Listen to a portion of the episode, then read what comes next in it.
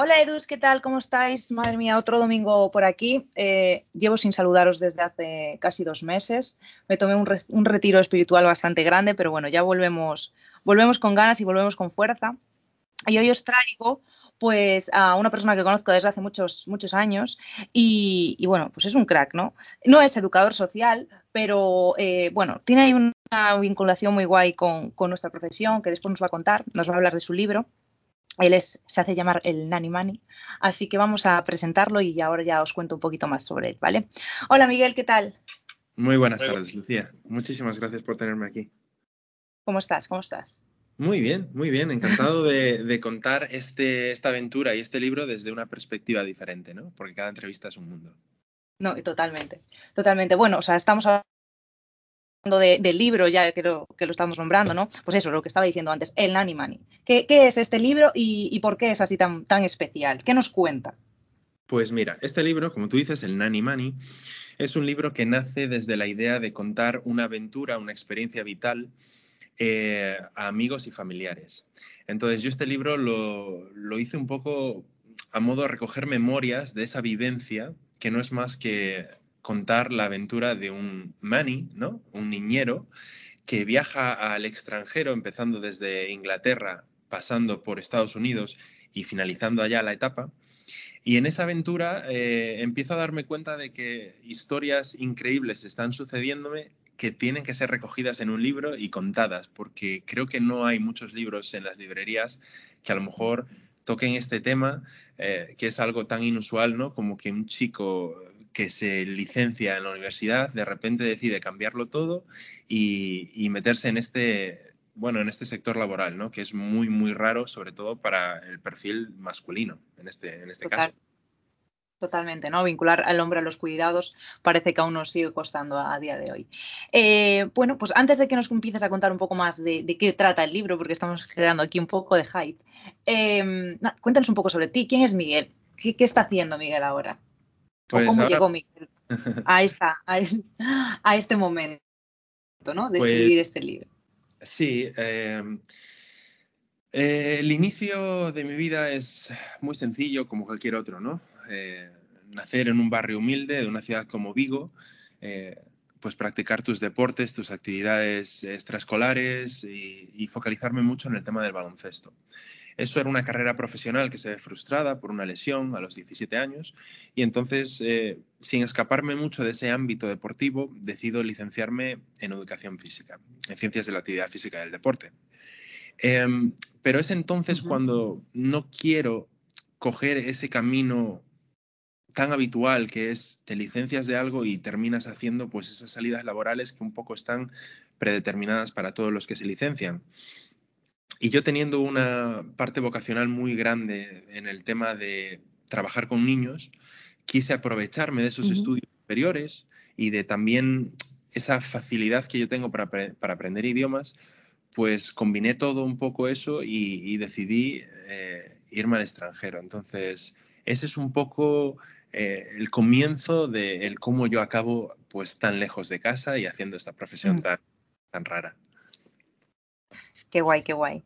Eh, bueno, y bueno, claro, o sea, es, decir, o sea, tú dejas todo, ¿no? Y empiezas de cero en otro, en otro lugar. ¿Cómo es esta, esta situación? ¿Cómo la vives? Pues, eh, como el baloncesto ya me había entrenado de alguna manera a vivir fuera de casa, había pasado ya por otras ciudades, digamos que no me pilla de golpe el shock de decir tienes que dejarlo todo e irte. Entonces, en esa etapa previa, en, estando en España, yo había probado diferentes trabajos, pues eso, porque al final tienes que ahorrar y tienes que intentar un poco construir tu carrera profesional. Pero fue justamente en un momento muy álgido de mi carrera laboral, que estaba trabajando para una multinacional en España, eh, me estaban promocionando, eh, era, pues vamos, eso que un poco pelea una gran parte de la población por conseguirlo, ¿no? Y es justamente en ese momento donde nadie lo dejaría, donde todo el mundo viviría en su burbuja de confort, de seguridad, eh, es cuando yo decido tomar ese cambio radical a raíz de que me di cuenta de que mi vida estaba demasiado atrapada entre cuatro paredes, haciendo ese trabajo corporativo, eh, basándome solamente en mejorar las cifras de una empresa, mejorar resultados. Eh, y dije yo, que va, tengo que cortar con todo esto y empezar a perseguir otras metas, ¿no? Y entonces es ahí cuando eh, cojo las maletas y decido echarlo todo abajo, eso que había construido y que me había costado, bueno, costado mucho conseguir, y voy de Oper a Londres con, bueno, pues trabajos que están muy mal pagados, que son unos trabajos generalmente de transición, eh, en muchos casos para licenciados universitarios que necesitan ese extra de experiencia a nivel lingüístico, para después volver y obtener otro tipo de trabajos mejor remunerados o poder promocionar, ¿no? Pues yo estaba en una situación diferente a ellos, porque yo no estaba haciendo ese trabajo de au pair a modo volver a España y, promocionar o conseguir un mejor trabajo, sino que yo estaba empezando, casi sin saberlo, a crear una carrera profesional eh, en ese mismo ámbito laboral, que es el cuidado de los niños, exactamente. Total, total. Eh, es que un poco me representa, no, evidentemente no fui tan lejos, ¿no? Pero sí que me representa un poco esa, ese rollo de que a mí me cuesta mucho estar siempre en un mismo sitio, a mí estar eso, mucho tiempo aquí en Vigo no me gusta, me, aunque esté cómoda en el trabajo, no sé, me genera como que no estoy creciendo, ¿no? Entonces entiendo perfectamente lo que, lo que dices. Pero bueno, o sea, ¿cómo es eso? Estás, hablaste eh, bastantes veces de la zona de, de confort. Entonces, ¿cómo, cómo, ¿qué tips nos puedes dar ¿no? para salir de esa zona de confort? Em, la zona de confort yo creo que es algo muy difícil de romper. Eh, generalmente porque tenemos demasiada información proveniente de, diferentes canales, ya sea familia, escuela, sociedad, en la que un poco nos quieren empujar a eso, a quedarse ahí, ¿no? Eh, basándose un poco en conceptos de economía, eh, lo que les interesa a las grandes corporaciones es que la gente esté contenta con hacer el trabajo de que te queda a la vuelta de la esquina y conformarte con ello. Entonces, eh, creo que tiene que ser un poco innato ya a las personas el tener esa perspectiva de querer romper con todo lo que está establecido y estructurado en la sociedad y decir, eh, quiero arriesgarme con todo lo que ello conlleva y buscar unas, unos, romper esos límites y buscar unos nuevos horizontes que nunca sabes hasta dónde te podrán llegar, ¿no? llevar. Y, ese es mi caso en concreto, es decir, el hecho de renunciar a todo ¿no? y, a, y a ponerte en situaciones radicales donde a veces tienes que luchar mucho más duro de lo que podrías estar haciendo si estuvieses en esa zona de confort. Eso es lo que a veces, ¿no? Con un poquito de suerte, te da ciertas recompensas en la vida que, que, a otros, pues no. A los que no toman esos riesgos no, no les ocurre totalmente. Totalmente, pero bueno, también, eh, o sea, evidentemente es, un riesgo, ¿no? Lo que estás, eh, lo que estamos hablando. Eh, no sabes lo que te va a deparar. Entonces también entiendo que tiene como muchas experiencias fallidas, ¿no?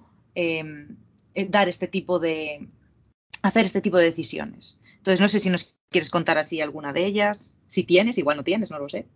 Sí, tengo demasiadas, yo creo, Lucía.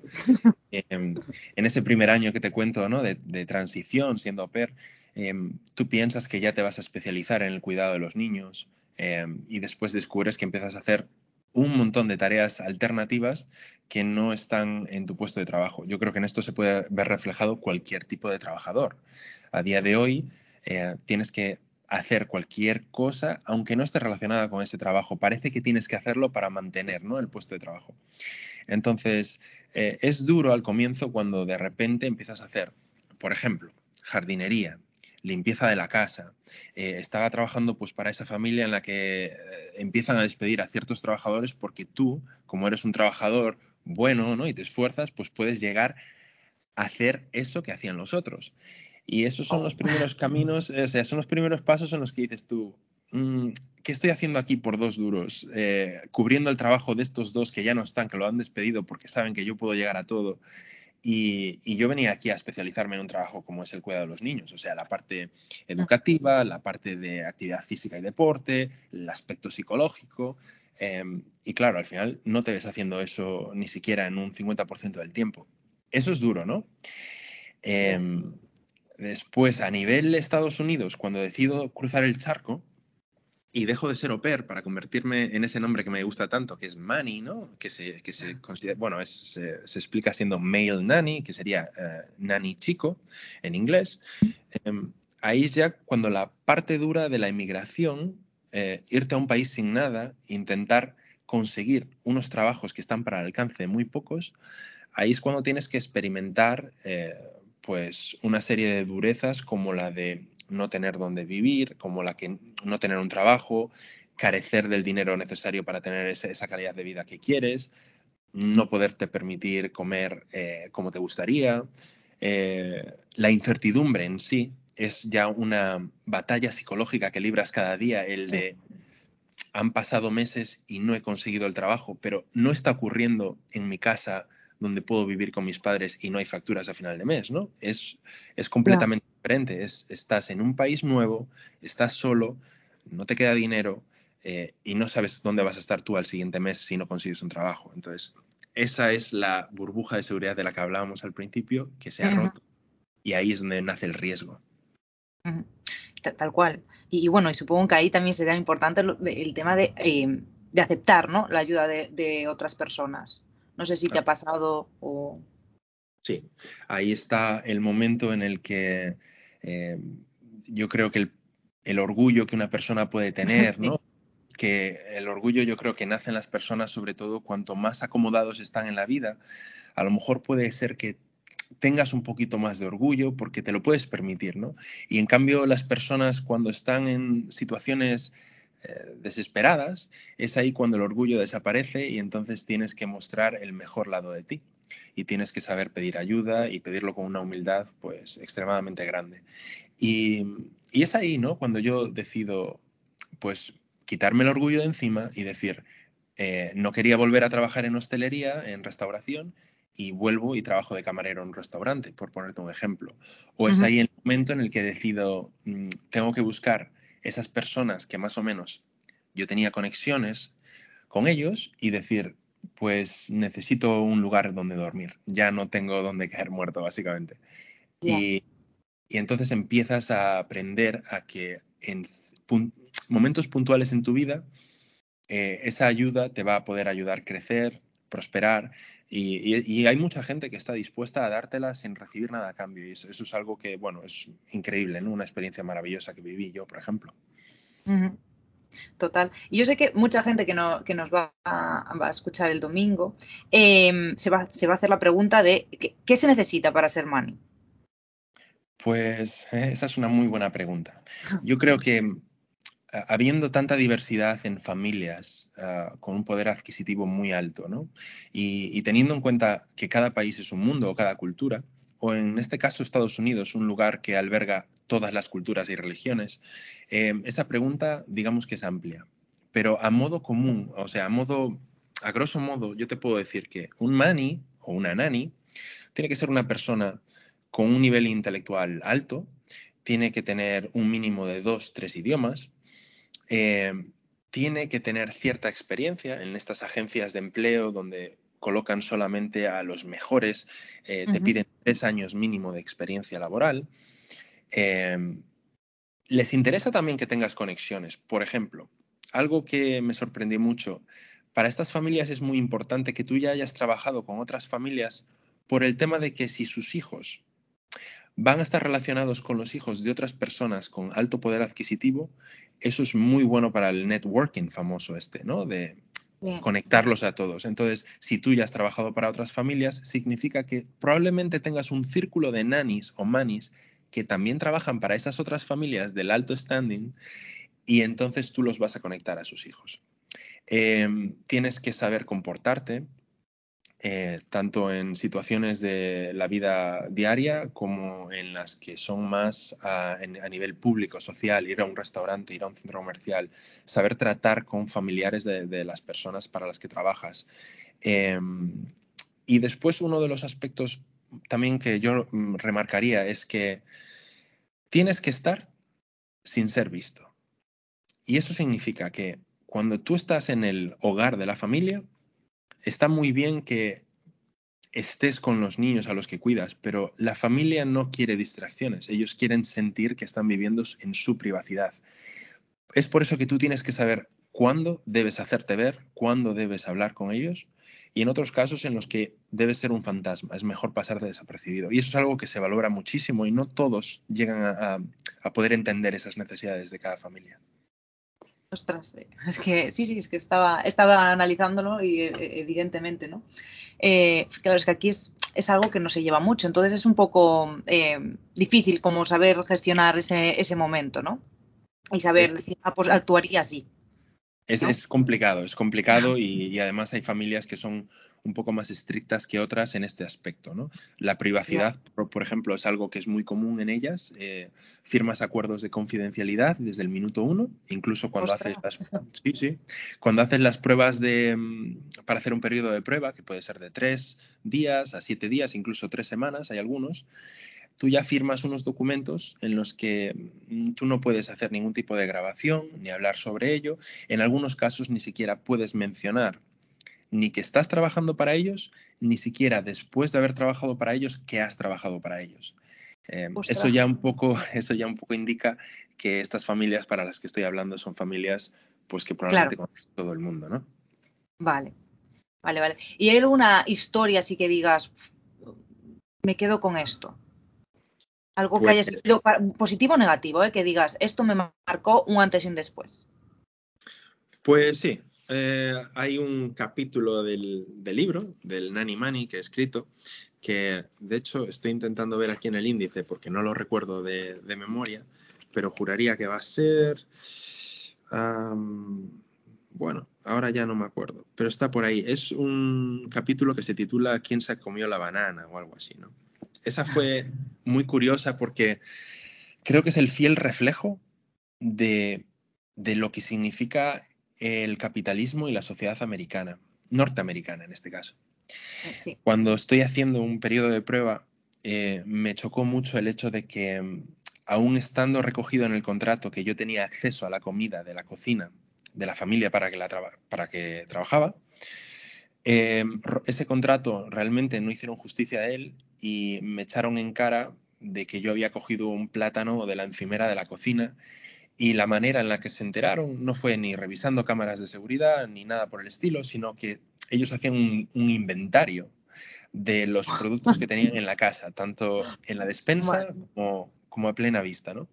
Y recuerdo que en la conversación, que fue un toque de atención por parte de ellos, eh, me dijeron algo así como que uno de los motivos por los que me habían contratado era para ayudarles a mejorar a ellos como familia, también a nivel económico, y que yo, cogiendo pues su, algo que era de su propiedad, lo dijeron así, em, yo les estaba perjudicando. Y eso me chocó mucho porque em, e, explica muy bien ese reflejo de cómo son ellos, de que aún teniendo mucho, siempre van a querer un poquito más y nunca van a permitir que tú, que vienes desde abajo, lo cojas. Y no quiero decir que todos sean así, pero sí que es verdad que hay una parte de la sociedad que es así y, yo creo que muchísima gente, si saliese a la luz a contar historias de sus trabajos, eh, me entenderían perfectamente. ¿no? Eh, el, también adaptarse a esta, a esta nueva cultura, porque esto realmente al final es, una cultura, ¿no? una forma diferente de ver la realidad. Eh, debe ser complicado. Sí, es, em, yo creo que es difícil eh, viviendo allí, pongámosle más de cinco o seis años, no dejarse llevar por esa corriente de, digamos, el sueño americano, ¿no? Porque el sueño americano yo, no, yo no lo explico así, pero de la forma que cualquier persona yo creo que te lo explicaría sería, eh, tienes que siempre intentar tener una casa más grande, un coche más caro que el vecino, tienes que intentar promocionar en tu trabajo o cambiarte de trabajo si te ofrecen 100 euros o 100 dólares en este caso más al mes. Es decir, siempre es esa perspectiva de más, más, más, más grande y mejor. Y yo creo que eso es el sueño americano que persigue mucha gente. Nada tiene que ver con lo que yo fui buscando, pero eh, sí que es así, sí que es así. Y es difícil no dejarse llevar eh, por, esa, por esa corriente, porque es que estás eh, todo el día ¿no? absorbiendo esa información por parte de los ciudadanos. Total. Eh, y bueno, Lucía, después de explicándote la otra vertiente, algo positivo, eh, pues yo me quedo con la riqueza cultural que se vive en un país como Estados Unidos. ¿no? Em, en tu barrio tienes personas de todas las nacionalidades uh, desarrollando trabajos súper diversos eh, y entonces si consigues eh, hacer un grupo de amistades buenas, pues te enriqueces muchísimo, ¿no? En todos los niveles y alcanzas un nivel también de tolerancia, de entendimiento, uh -huh. de, de no ver que el que está haciendo esta, por ejemplo, profesando esta religión o hablando de esto de su país, eh, no verlo como raro, extraño, eh, que eso es algo que yo sí que noto, ¿no? Una vez de vuelta a España, como cualquier cosa que no se ajuste a lo que es propio del lugar, eh, ya se entiende como algo mmm, que no gusta a lo mejor, ¿no? Y eso allí pues no ocurre demasiado. Sí, tal cual, estoy, estoy de acuerdo.